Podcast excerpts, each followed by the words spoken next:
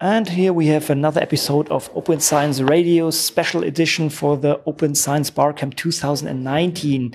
With me is Christian Pietsch, uh, a usual suspect, I would say. And uh, Christian, you hosted a session uh, which was titled Does Open Science Need an Open Source Search Engine? Maybe you can elaborate a little bit what we are talking about. Well, this year I quite spontaneously decided to talk about BASE, the Bielefeld Open Access no, Bielefeld Academic Search Engine. That's the right expansion of the acronym. It's a it's a search engine that favors open access documents. So lots of people call us uh, an open access search engine. Yep. Um, it's a it's a project that I'm quite proud of, and it's it's been running for a lot of years in Bielefeld. It's run by a university library, which is quite unusual for a search engine of this size. And um, I, I, have the impression that not a lot of people, even in research, know about the search engine. And uh, although it's quite large, it's, it's one of the three largest academic search engines globally. And I, I try to use this opportunity to find out what we can improve about the web interface and so on. Mm. So you you put a little quiz together, and uh, the room was packed, and we stumbled in, in some things. Maybe you should uh, have a quick look. So, what, I, I, guess you you made up these these or made made up the quiz in order to show certain features of Base that that you would like to show to people, right?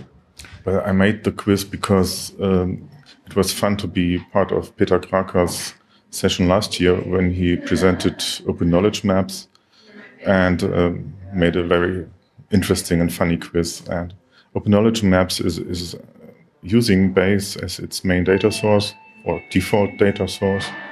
And um, it's, yeah, you can find out a lot of interesting things when you're trying to answer these quiz questions. Mm -hmm.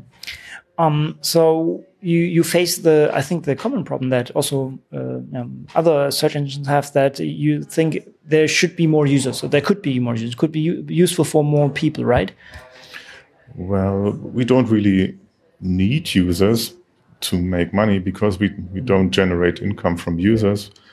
But of course, it would be great to have a better alternative to Google Scholar because as you know, Konrad, uh, Google already dominates so many parts of the internet, and uh, which leads to the situation that they see everything we do on the internet, which is why I avoid to, I try to avoid Google services in general, and I found that it's incredibly hard because they even run DNS servers that, you know, turn each URL into an IP address. So every time you type something into the browser address bar, um, you need a DNS server. And most of these are run by Google.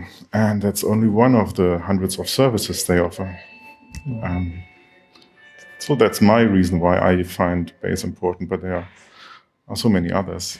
yeah, I mean, it's as a kind of a civil right that you can protect your privacy, and Base is one solution for that, uh, clearly. But it, I, I really like the feature that you presented today because this makes kind of the connection to the session I think we had last year regarding ORCID, and you introduced a feature that, or you, you, you told us that uh, you're trying to integrate now ORCID a lot into Base and the results of Base, and also this claiming of, of authorships in there. Now, maybe you can elaborate this a little bit. Yes. So I think author claiming was already functional when we presented ORCID last year here at the Barcamp. So um, Base would like to, Base users would like to know which which uh, John Smith wrote that document that they are looking at. So we have this idea that each author name should be accompanied by an author identifier, and ORCID seems to develop into the dominant author identifier.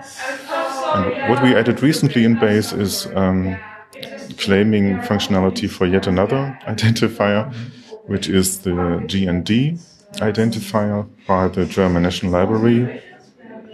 And um, so if you claim your documents in base, you can say I'm this person in the ORCID registry and I'm this person in the GND uh, database. What I also very liked is that you also include now the feature for search for software and even can filter for licenses, or at least you're storing that. What was the motivation for that? well, we tried actually we just added DataCite and DataCite is huge because so many people are using it for getting a doi and then we discovered um, lots of data sets and software titles in our index and we thought maybe we should add support for these document types to our web interface. And now we are looking for ideas on how to make Base more useful as a software search engine or data search engine. Yeah, great. And I, I, think there is a strong need. You see the importance of software growing or the acceptance of this growing. And so having a search engine that is addressing this great, great. Christian, have we forgotten anything? No, I'm done. Thank okay, great. Much. Thank you so much for the session. And uh, let's go back into the next ones. Thank you so much. Bye. Bye.